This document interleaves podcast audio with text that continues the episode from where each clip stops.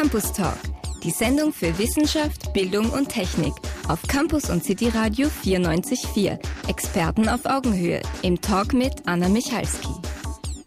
Herzlich willkommen zu einer weiteren Sendung Campus Talk. Schön, dass ihr mit dabei seid. Das Thema unserer Sendung heute ist Medienethik in Zeiten der Digitalisierung. Was fällt einem da als erstes ein? Vielleicht haben sich viele von euch in den letzten Tagen wieder über Hasspostings geärgert, über irgendwelche unverschämten, politisch inkorrekten Postings auf den diversen sozialen Medien. Das Thema Medienethik geht aber viel weiter. Es hat viel weitere Dimensionen. Wir sprechen heute in der Sendung auch darüber, wie es Kinder und Jugendliche im Netz betrifft, aber auch um die Privatsphäre natürlich. Aber die Ökonomisierung der Medien bringt auch Diskussionen mit sich, wie zum Beispiel äh, den öffentlichen Auftrag rund um den ORF. Da gibt es derzeit viele, viele Diskussionen und all das wird Platz haben in der Sendung Campus Talk mit meinem Live-Gast. Das ist FH-Professor, Privatdozent Dr. Michael Litschka. Hallo Michael. Hallo. Michael, wir sind per Du. Wir arbeiten ja hier an der Fachhochschule St. Pölten, wo sich unser Radiosender befindet, im gleichen Haus. Äh, Anlass für die heutige Sendung ist eine Tagung, die vor kurzem hier an der Fachhochschule St. Pölten stattgefunden hat. Worum ist es denn da gegangen konkret? Ja, unsere Medienethik-Tagung hat jetzt schon eine ganz schöne Tradition, findet schon seit einigen Jahren statt unter dem Titel Symposium Medienethik, wo wir versuchen, Wissenschaft und Praxis zusammenzubringen zu diesem Thema. Dieses Jahr war es insofern besonders, als wir äh, mit dem IMEC, dem Interdisciplinary Media Ethics Center, gemeinsam die Tagung veranstaltet haben. Es war sozusagen die offizielle Jahrestagung 2018 des IMEC, das ja ein Netzwerk ist, das an der Akademie der Wissenschaften an der Uni Klagenfurt angesiedelt ist und wo die FH St. Pölten und unser Department Medien und Wirtschaft Teil und Mitglied ist. Und diese Jahrestagung hat jetzt im März stattgefunden. Und äh, das Thema war der Mensch im digitalen Zeitalter, ethische Fragen zum Einfluss von Ökonomisierung, Digitalisierung und Mediatisierung auf die Conditio Humana, was, glaube ich, schon ein bisschen umschreibt, worum es gegangen ist, wie beeinflussen die Medien und die Technologien dahinter eigentlich unser Menschsein. Mhm, das ist die Conditio Humana, das hätte ich dich jetzt eh auch noch übersetzen genau. lassen. Genau, äh, wir könnten natürlich philosophieren die ganze Stunde lang darüber. Teilweise werden wir das auch tun, aber du wirst uns auch ein bisschen zusammenfassen, was denn die Wissenschaftler, Wissenschaftlerinnen bei dieser Tagung äh, an aktuellen Erkenntnissen oder Ansätzen oder Denkanstößen äh, hier abgeliefert haben. Es war ja eine wissenschaftliche Tagung. Also das ist vielleicht für den Laien oft nicht so schwer zu fassen, aber wichtig, dass man sich mit diesen Themen natürlich auf wissenschaftlicher Basis auch auseinandersetzt. Ja, während das Symposium eben für alle Platz bietet, die zu dem Thema arbeiten, zum Beispiel auch Journalistinnen, Journalisten, äh, Medienpolitikerinnen, Medienpolitiker, ist es bei einer Wissenschaftstagung eher üblich, dass eben wirklich die reinen Medienethik-Experten Beiträge einreichen, äh, dann eine Jury sozusagen die besten Beiträge auswählt und die durften dann vortragen. Und ähm, schöne Tradition in der Wissenschaftstagung ist dann natürlich auch die Verfassung eines Tagungsbandes der also bis Anfang 2019 dann entstehen wird mit den gesammelten Beiträgen. Man kann also die ganzen Vorträge auch gut nachlesen dann. Hattest du auch einen Vortrag? Ich hatte Programm? auch einen Vortrag und mein Spezialgebiet ist ja immer der ökonomische Bereich innerhalb der Ethik und deswegen habe ich auch diesmal versucht abzudecken, was die Ökonomisierung der Medienlandschaft ähm, für die Medienethik so bedeutet. Genau, das werden wir auch besprechen. Ich habe es vorhin schon angesprochen, was das genau heißt, Ökonomisierung der Medien. Da kommen wir dann noch drauf zurück. Zunächst mal dein Weg ins Spezialgebiet Medienethik. Warum hast du dich begonnen, damit, damit zu beschäftigen? Ja, also von meiner Ausbildung her bin ich ja Ökonom ähm, von der Wirtschaftsuniversität kommen und habe mir aber relativ bald, also schon eigentlich mit Anfang, Mitte 20, mich nur fast ausschließlich auf die ethischen, wirtschaftsethischen Fragen ähm, mich konzentriert und äh, auch meine Dissertation und Habilitation dann in den Gebieten Wirtschaftsethik und Medienethik verfasst.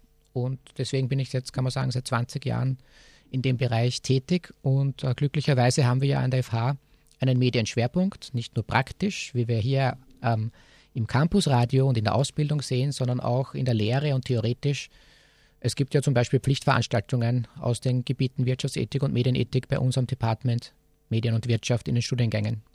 Wirtschaftsethik und Medienethik, sind die Grundlagen da gleich oder äh, sind das zwei ganz verschiedene Baustellen? Ähm, das sind zwei etwas verschiedene Baustellen. Es gibt überlappende Themen. Äh, man kann das eine für das andere verwenden zum Beispiel. Aber in der Medienethik ist doch der Bereich Medienpolitik, Medienökonomie, der Journalismus, die Medienproduktion oder was du vorher hat, äh, angesprochen hast, die, die Frage der Social Media und wie dort kommuniziert wird, die Kommunikationsethik im Vordergrund. Und in der Wirtschaftsethik geht es eher darum, wie das Wirtschaftssystem gerechter gemacht werden könnte, was Fairness in der Wirtschaft bedeutet, wie sich Unternehmen verhalten sollen.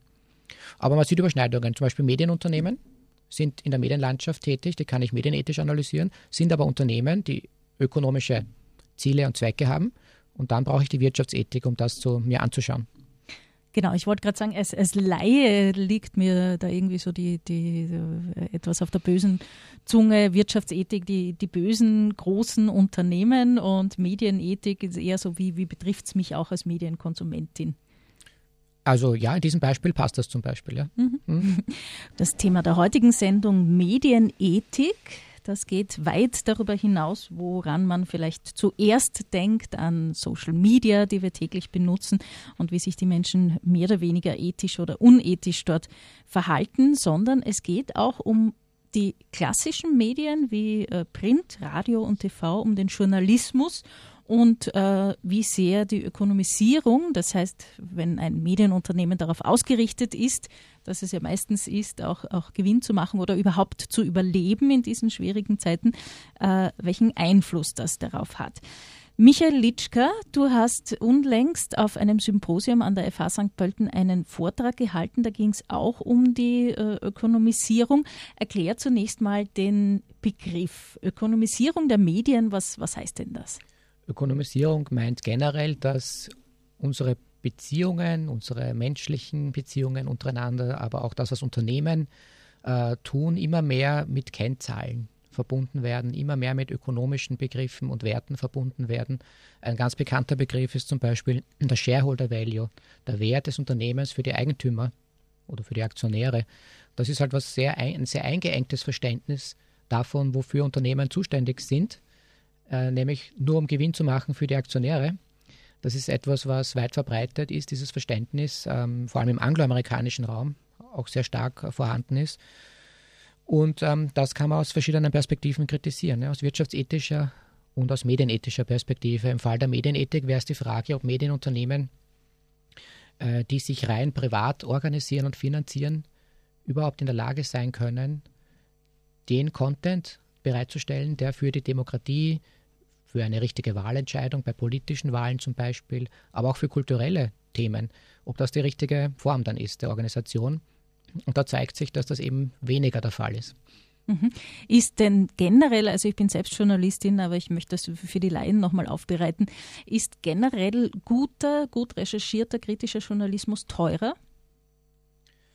Er ist ähm, teilweise vielleicht ein bisschen einfacher geworden durch die neuen Technologien und Recherchemöglichkeiten und äh, dass ich nicht mehr persönlich überall vor Ort sein muss. Äh, das äh, macht es ein bisschen, wenn man so will, günstiger. Aber der teure Faktor, dass es personal- und rechercheintensiv bleibt, dass man zum Beispiel Korrespondenten braucht, ähm, wenn man an den öffentlichen Rundfunk denkt, dass man ähm, vielleicht weniger Technologie, aber mehr Know-how braucht von menschlicher Seite, daher auch eine gute Bildung und Ausbildung braucht, die wiederum Geld kostet. Dadurch wird immer ein, ein Rest bleiben, der teuer ist, wenn man so will. Und deswegen wird guter Content, guter Journalismus nie gratis verfügbar sein. Und was aus medienethischer Sicht vielleicht noch problematischer ist, ähm, es werden privat organisierte Unternehmen, die dem Shareholder Value anhängen, diesen Content nicht bereitstellen. Denn die müssen ja ökonomische Kennwerte verfolgen und die erreiche ich natürlich viel besser, wenn ich den Massengeschmack bediene, wenn ich mich an der Mitte orientiere, ähm, wenn ich dann auf diese Art und Weise die Kennzahlen für meine Aktionäre oder wenn es keine Aktionäre sind, sind es zumindest die Eigentümer ähm, bereitstelle.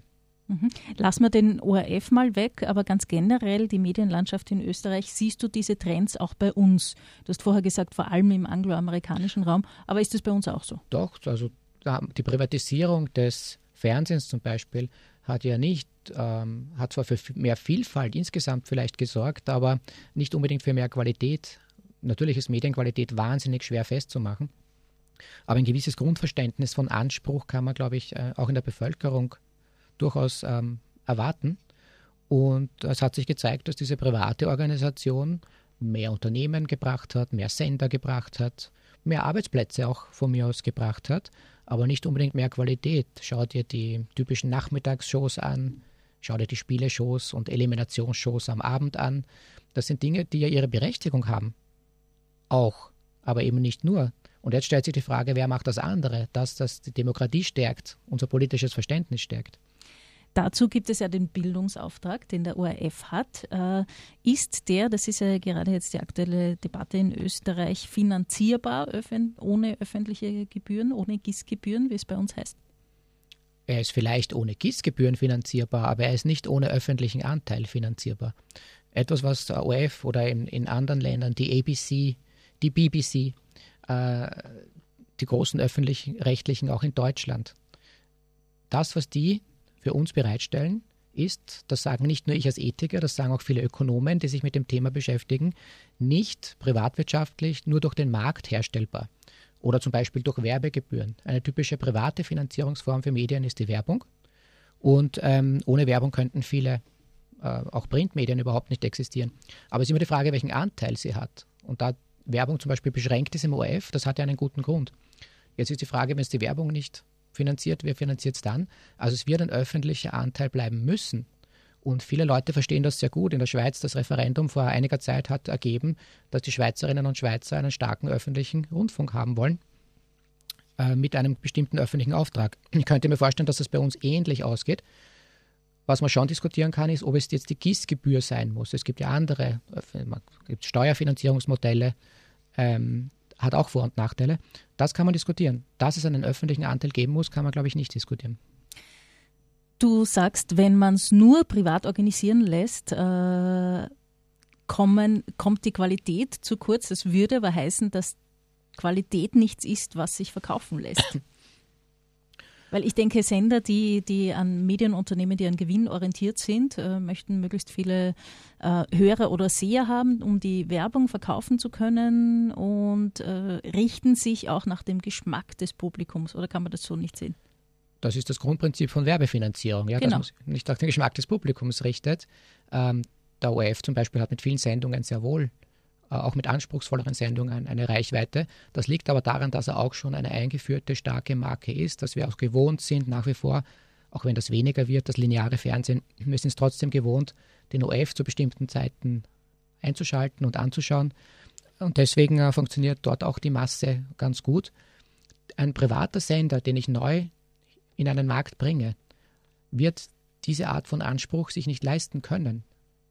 Äh, außer Nehmen wir zum Beispiel die große Ausnahme auch in Österreich Servus TV, wo es eine starke Finanzierung dahinter gibt, aber gebunden an ein Unternehmen, vielleicht sogar an eine Person letztendlich. Das ist natürlich ein, auch eine Möglichkeit, Qualität herzustellen. Wir wollen aber, glaube ich, nicht, dass der öffentliche Rundfunk von einer Person oder einem starken Finanzier abhängig ist, so lobenswert und schön das auch ist, dass es das gibt. Wir wollen, dass er in jedem Fall, egal welche politischen Parteien gerade an der Macht sind, egal welche Regierung äh, gerade ist, wollen wir einen starken äh, unabhängigen Rundfunk haben.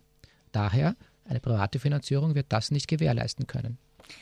Mir liegt natürlich etwas auf der Zunge, was jetzt in Richtung Politik geht. Also du bist jetzt kein Politikexperte, das heißt, wenn das zu weit geht, dann, dann lassen wir das. Äh, trotzdem, äh, heutzutage die Politik, die aktuelle äh, schwarz-blaue Regierung nimmt immer mehr Einfluss oder möchte immer mehr Einfluss auf den ORF nehmen, Korrespondenten äh, sich aussuchen, je nachdem, wie sie berichten, äh, in der Berichterstattung mitmischen, ob da jetzt ein Minister vorkommt oder nicht. Äh, in einem Beitrag kann man das auch als es hat ja auch mit Medienethik zu tun. Natürlich. Ähm, aber Unabhängigkeit, äh, eine gesicherte Finanzierung bewirkt ja, dass der ORF dann auch, wenn das Gesetz dahinter halbwegs gut ausformuliert ist, unabhängig agieren kann. Ob das jetzt zum Beispiel die Organisationsstruktur ist, die er jetzt hat, mit einem Geschäftsführer oder nicht, sind auch wieder Dinge, die man diskutieren kann. Aber es gibt viele Möglichkeiten, glaube ich, eine Organisation zu finden, die den ORF möglichst unabhängig von solchen Einflüssen macht. Und Grundlage ist aber, dass das Geld dafür da ist und dass dieses Geld nicht davon abhängig ist, ob bestimmte Parteien jetzt gerade ihre Fördertöpfe öffnen oder nicht. Das darf zum Beispiel nicht der Fall sein. Das muss schon unabhängig gewährleistet sein. Wir haben in Österreich ja zum Glück auch unabhängige Medienbehörden, die Com Austria, die RTR, die sich um solche und ähnliche Fragen auch kümmert, wie Gelder verteilt werden. Und das ist ganz wichtig. Und ich glaube, dann kann man den politischen Einfluss sehr wohl begrenzen.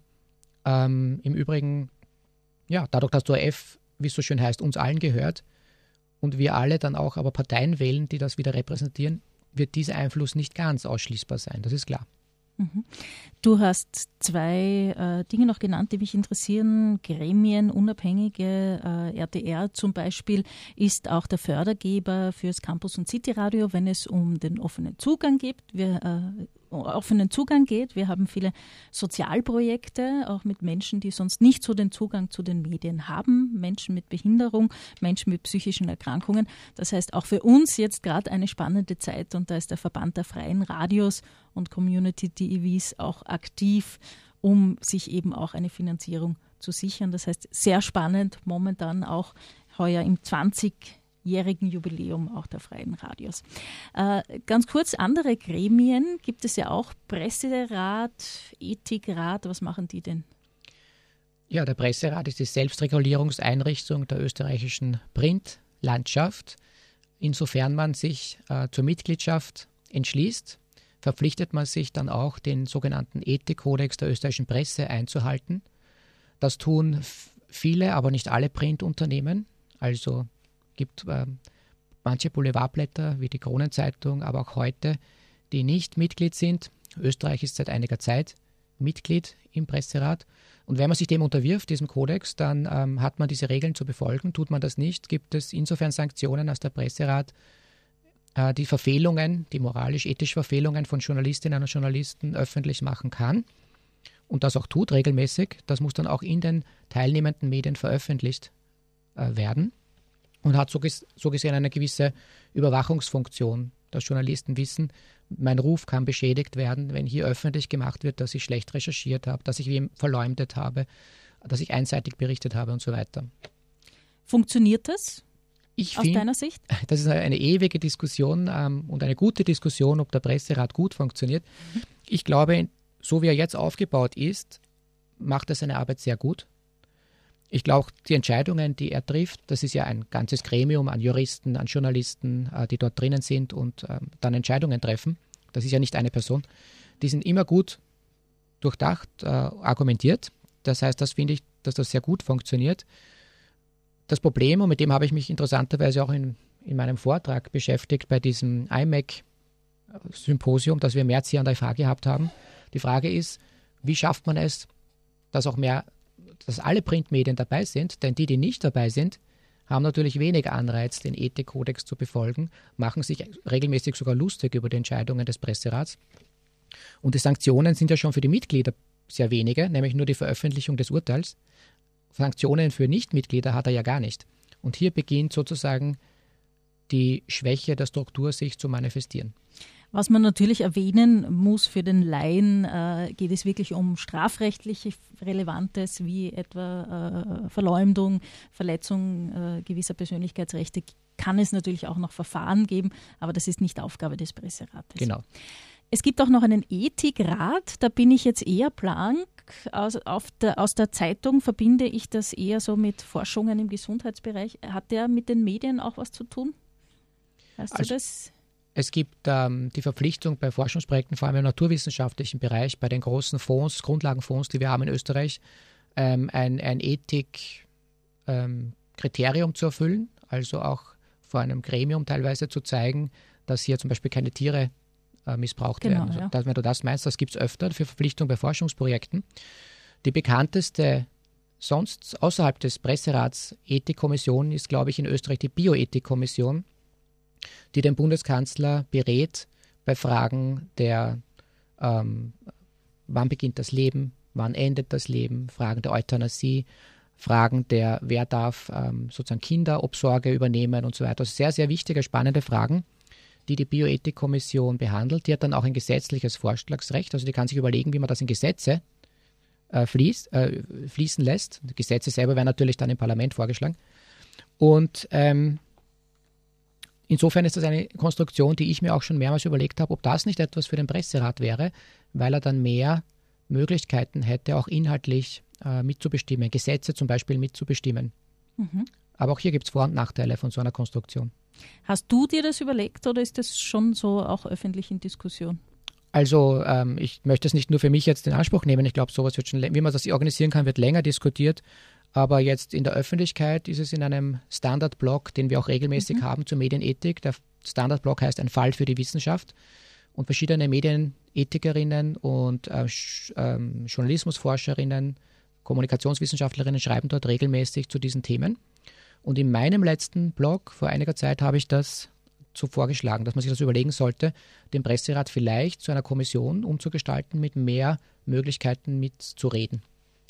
Okay, machen wir da mal einen Punkt. Wir möchten uns im Laufe der Sendung ja auch, wie am Anfang angekündigt, auf die darauf konzentrieren, wie die medienethischen Herausforderungen sich auf unser, unser Menschsein, auf uns Menschen Auswirkungen, wie etwa äh, Aufmerksamkeitsspanne, was bringen die ganzen sozialen Medien mit sich für Kinder, für Jugendliche, Spiele, Spielsucht, da gibt es noch so viele Dinge, die ich gerne mit dir besprechen würde. Ich glaube, wir sehen es äh, alle dass, dass sich auch die Freizeit zum Beispiel gewandelt hat. Ich kenne selber, dass ich am Abend sitze und irgendwelche Handyspiele spiele, statt Bücher zu lesen, wie ich es früher noch gemacht habe. Ähm, merkst du auch bei den Studierenden einen Unterschied, was irgendwie jetzt so diese Aufmerksamkeitsspanne äh, oder diese, diese Fähigkeit, jetzt ohne digitale Medien dir zuzuhören und sich auf was zu fokussieren, was das betrifft? Ja, ich darf ja hier an der FH auch den Masterstudiengang Digital Media Management leiten. Und nicht nur, dass sich dieser Studiengang inhaltlich mit, auch mit den Fragen beschäftigt, die wir hier jetzt diskutieren in dieser Stunde, äh, sehe ich es natürlich als Studiengangsleiter und Dozent im Haus auch, dass sich das äh, Medienverhalten, die Medienrezeption, der Umgang mit Medien im Unterricht sehr stark geändert hat. Also ähm, es beginnt mit, der, äh, mit diesem, äh, dieser Laptop-Burka, wie, wie wir auch im, im Haus gerne sagen, dass also alle Studierenden sich hinter einem Laptop verstecken, wenn man so will, wo man nie genau weiß, was da jetzt gerade gemacht wird. Und äh, man sieht äh, positive und negative Auswirkungen, würde ich sagen. Ich beginne mal mit den positiven Auswirkungen. Ich glaube, dass die Studierenden, man kann das jetzt nie verallgemeinern, ja, aber so im Großen und Ganzen mhm wahnsinnig effizient geworden sind im Organisieren äh, ihrer Arbeitsgruppen, im Organisieren ihrer Arbeiten in Projekten, die sie machen müssen, dass sie ähm, im Medienkonsum, in der Medienrezeption sehr schnell sind, verschiedene Dinge gleichzeitig machen können, die Recherche noch viel schneller als früher geht und die Ergebnisse für die Schnelligkeit, finde ich, oft auch sehr, sehr gut sind. Also das würde ich als sehr positiv sehen oder auch beim Lernen selber durch die neuen Möglichkeiten, die wir haben. Denken wir ans Game-Based Learning, wo man mit Spielen versucht, den Lern- und Erinnerungseffekt zu vergrößern, dass das auch sehr gut funktioniert und natürlich auch unterhaltsam ist. Also das sind auf jeden Fall positive und da würden mir noch andere einfallen. Ja? Aber was nicht äh, mir selber als, als Lehrkraft, als Professor nicht so gut gefällt, ist, dass die zum Beispiel von dir angesprochene Aufmerksamkeitsspanne auf jeden Fall gesunken ist. Es ist auf jeden Fall so, dass ähm, die Kolleginnen und Kollegen nicht mehr so wie früher sich ein ganzes Buch hernehmen, das von Anfang bis Ende durchackern oder nur unter sehr, sehr großen Protests ja, und, und Schwierigkeiten, dass auch die, die langen Texte, die sie schreiben müssen, und gerade im Masterprogramm muss man natürlich lange Seminararbeiten schreiben, später die Masterthese schreiben, dass dort uh, das Zusammenhängende und das, das Fließende, die Ausdrucksweisen nicht mehr so schön und, und logisch wie früher sind, was bestimmt auch mit dieser E-Mail, Facebook, WhatsApp und so weiter Kommunikation zu tun hat, die natürlich verkürzt ist. Ähm, also das sind Auswirkungen, die nicht so optimal sind. Denn ein Studium verlangt natürlich eine langfristige Konzentrationsspanne über vier Semester zumindest mal hinweg. Und ja, also dicke Bücher nicht mehr durcharbeiten ist etwas, was äh, vielleicht ist es ein veralteter Zugang zum Thema, glaube ich aber nicht.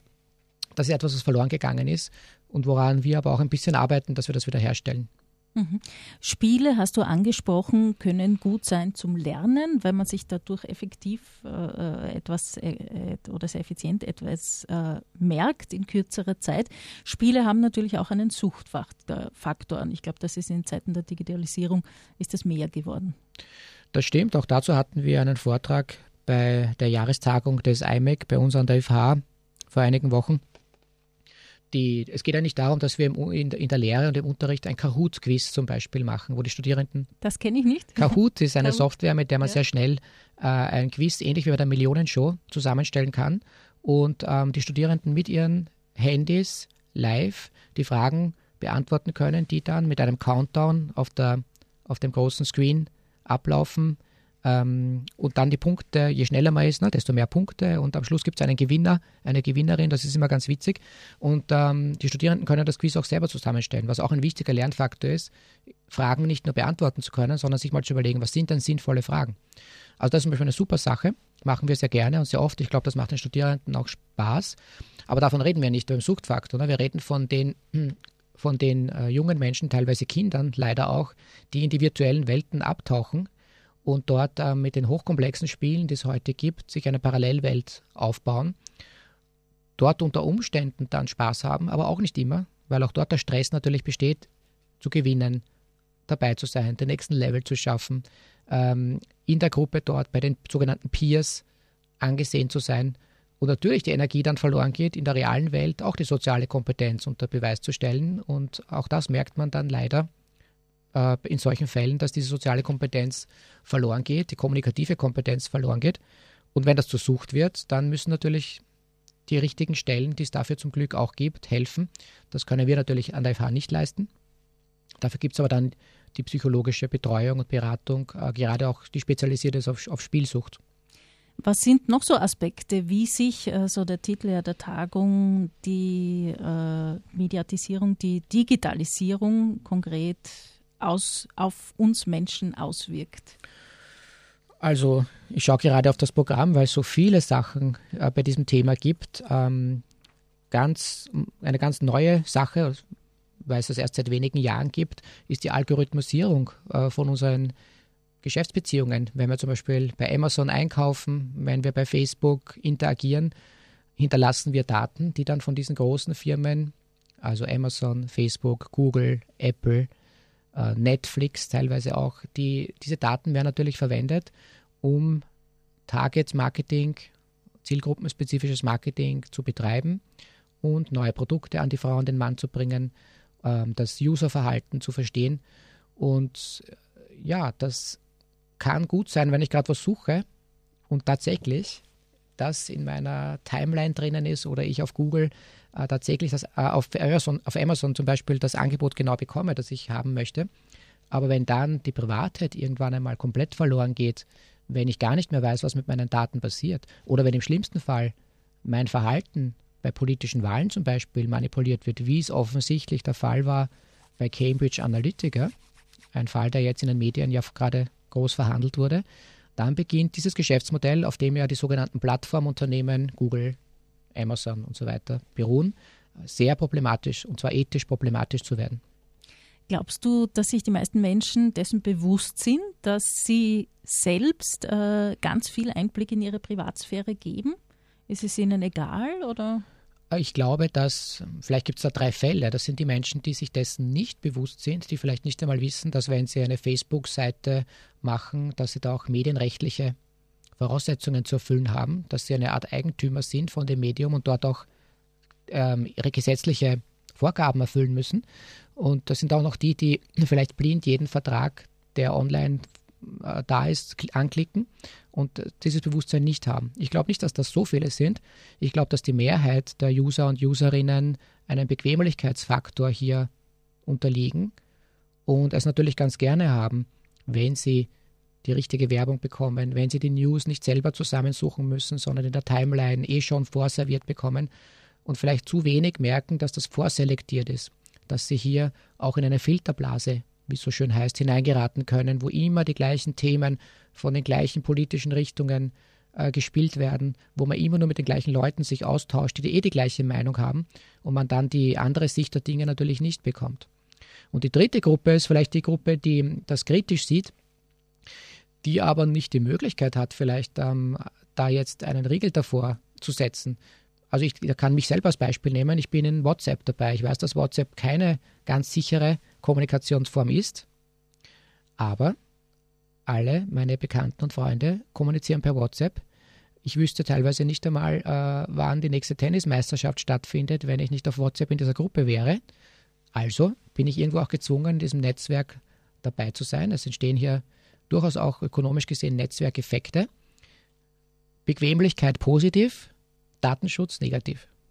Genau, ich habe auch auf meinem Handy äh, andere solche Apps wie zum Beispiel Telegram oder Freema, die ja angeblich nicht so böse sind, aber da hält sich halt das Angebot an Freunden, die dabei sind, in Grenzen. Ne? Das ist dann eher so minimal mhm. und die meisten verwenden noch WhatsApp. Auch unter den Studierenden übrigens. Hier im Radio, wenn wir zusammenarbeiten, gibt es auch die WhatsApp-Gruppe. Also das, äh, da verstehe ich dich. Ähm, Michael, eine private Frage, wenn du sie nicht beantworten willst, ist das in Ordnung für mich? Du bist Vater zweier Töchter. Hast du dir über die digitale Erziehung Gedanken gemacht? Willst du deine Kinder äh, fernhalten von Social Media, von Spielen oder, oder ist das überhaupt möglich? Mhm. Ich befürchte, dafür ist es schon zu spät. Also meine größere Tochter ist viereinhalb Jahre alt und ähm, kann sich selber teilweise auch schon auf Netflix richtig die Sachen heraussuchen, die sie schauen möchte. Also denken wir da an Bibi Blocksberg, eine ihrer Lieblingsserien. Was wir machen, ist natürlich diese Art von Konsum zu minimieren. Das heißt, ähm, Bibi Blocksberg gibt es zwei Folgen und das auch nicht jeden Tag und das war's. Und dann gibt es auch kein iPad mehr und das akzeptiert sie dann auch. Das funktioniert, glaube ich, nicht so schlecht. Äh, ein Medienverbot würde da gar nicht funktionieren, allein schon wegen den Peer Groups, die wir ja im Kindergarten schon haben, in der Volksschule dann erst recht, wo man ausgeschlossen wäre, wenn man nicht ähm, zumindest wüsste, wie man am iPad äh, agiert. Ja. Bei der kleineren, die ist eineinhalb Jahre, ist natürlich das Problem, dass es von der größeren mitbekommt. Du kannst die kleinere ja dann nicht aussperren vom Wohnzimmer, weil die größere gerade was anschaut. Also die Gefahr besteht, dass auch schon das eineinhalbjährige Kind Bibi Blocksberg schaut. Ja. Ich gehe davon aus, dass es das keinen großen Schaden verursacht, aber optimal ist es nicht. Und sage, die kleinere kennt schon die richtigen Wischbewegungen am iPad, um zu einer bestimmten App zu kommen und die Baby-App zum Beispiel zu öffnen. Das heißt, äh, für ein Verbot bin ich viel zu spät dran. Was ich jetzt machen kann und was wir zu Hause auch tun, ist eine Limitierung herbeizuführen, eine Zeitlimitierung, natürlich auch nur gewisse Apps zuzulassen, gewisse Sendungen im Fernsehen zuzulassen. Und uh, was auch ganz wichtig ist, und da schließt sich der Kreis zu den Studierenden, die nicht mehr so gerne lesen, uh, was wir jeden Tag machen, ist vorlesen. Wirklich viel vorlesen, untertags für die ganz Kleine, wenn die noch die Große im Kindergarten ist, und am Abend dann für beide Kinder. Ein bisschen hast du von deinen Kindern erzählt, äh, aber auch die andere Seite, quasi wie man mit Kindern Geschäfte macht, ist bei der Tagung zur Sprache gebracht worden. Was war denn das für ein Vortrag? Ja, wir hatten einen sehr interessanten Vortrag zu sogenannten transmedialen Erlebniswelten für Kinder. Ähm, ich erkläre gleich, was das ist. Es ging in erster Linie um, um ein besonderes Beispiel heutzutage, nämlich die Eiskönigin. Kennen wahrscheinlich viele, jeder Altersstufe, weil das ist ja etwas, was uns äh, überall entgegenkommt. Ja? Die T-Shirts, die, die Musik, die DVDs, äh, der erste Film vor Jahren, nächstes Jahr kommt der zweite Teil, die Eiskönigin. Also eine riesige Maschinerie, die versucht mit Merchandising ähm, und den entsprechenden transmedialen Welten, das heißt eine ganze Geschichte, die um die Produkte herum erzählt wird und die auf mehreren Kanälen gespielt wird. Also alles, was wir zur Verfügung haben, online, ähm, Print, Film und so weiter, äh, die eine zusammenhängende Story über diese Eiskönigin erzählt, was für Kinder extrem faszinierend ist. Jetzt ist das nichts Neues. Wir wissen also, dass das Marketing schon lange versucht, mit solchen Erzählungen zu arbeiten und dass Kinder ähm, instrumentalisiert werden und für Geschäftszwecke missbraucht, unter Anführungszeichen, wäre es auch nichts Neues. Das gibt es also von Disney an äh, und noch früher auch sicher schon.